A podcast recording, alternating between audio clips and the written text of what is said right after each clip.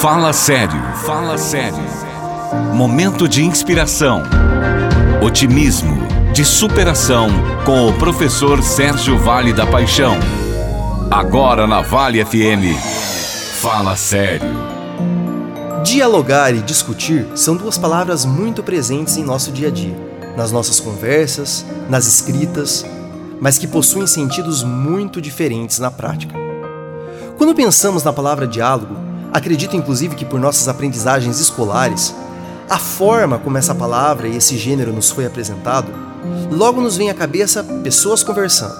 Um fala, o outro escuta e troca-se e invertem-se esses papéis, às vezes, formando então o que chamamos de diálogo.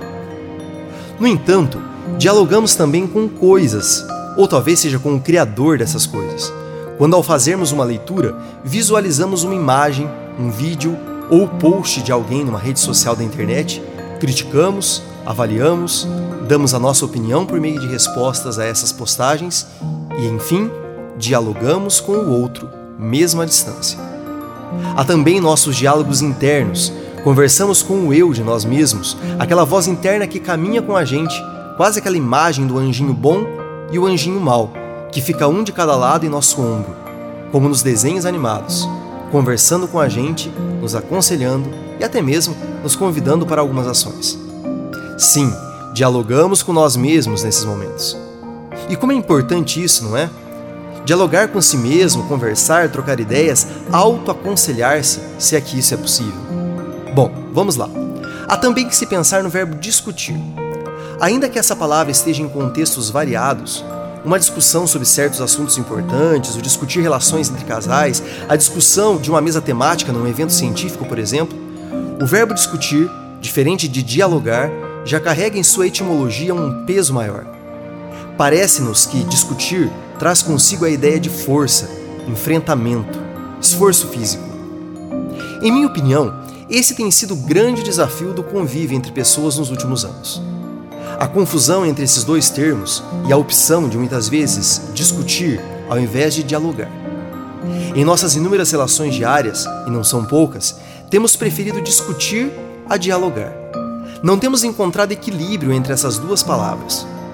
A qualquer confronto de ideias e opiniões, lá estamos nós, armados e prontos para enfrentar o outro com palavras e expressões violentas, duras que machucam e destroem a relação, ao invés de procurarmos dialogar.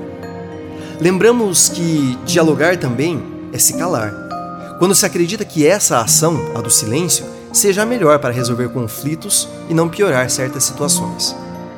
Outro dia eu avaliava algumas posturas de discussões, ou seja, de enfrentamento no mundo virtual, que se colocavam à frente do que poderia ser um bom diálogo. Vamos pensar. O não retorno de um e-mail ou de uma mensagem do WhatsApp é um silêncio que enfrenta, conflita e até mesmo ofende. Além de ser uma falta de educação imensa quando se encaminha uma mensagem, percebe-se que a pessoa recebeu e leu e não se deu ao trabalho de, em tom de respeito pelo menos, devolvê-la.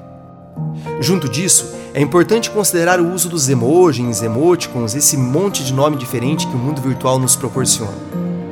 Para provocar o outro, manda-se um joinha, que vem carregado de desdém e indiferença, quando se podia, ao menos, dizer palavras para dialogar com o outro. Enfim, estamos precisando, no papel de ser humano que somos, de pessoas do bem, de posturas do bem. Procurar cada dia mais minimizar os problemas e os confrontos, procurando criar e manter relações de paz e bem nos ambientes que frequentamos sejam eles reais ou virtuais. Quer dialogar comigo sobre isso? Acesse mais conteúdos como esse nas redes sociais. No meu Facebook e no Instagram, Sérgio V Paixão e também no meu canal do YouTube Educar com Paixão.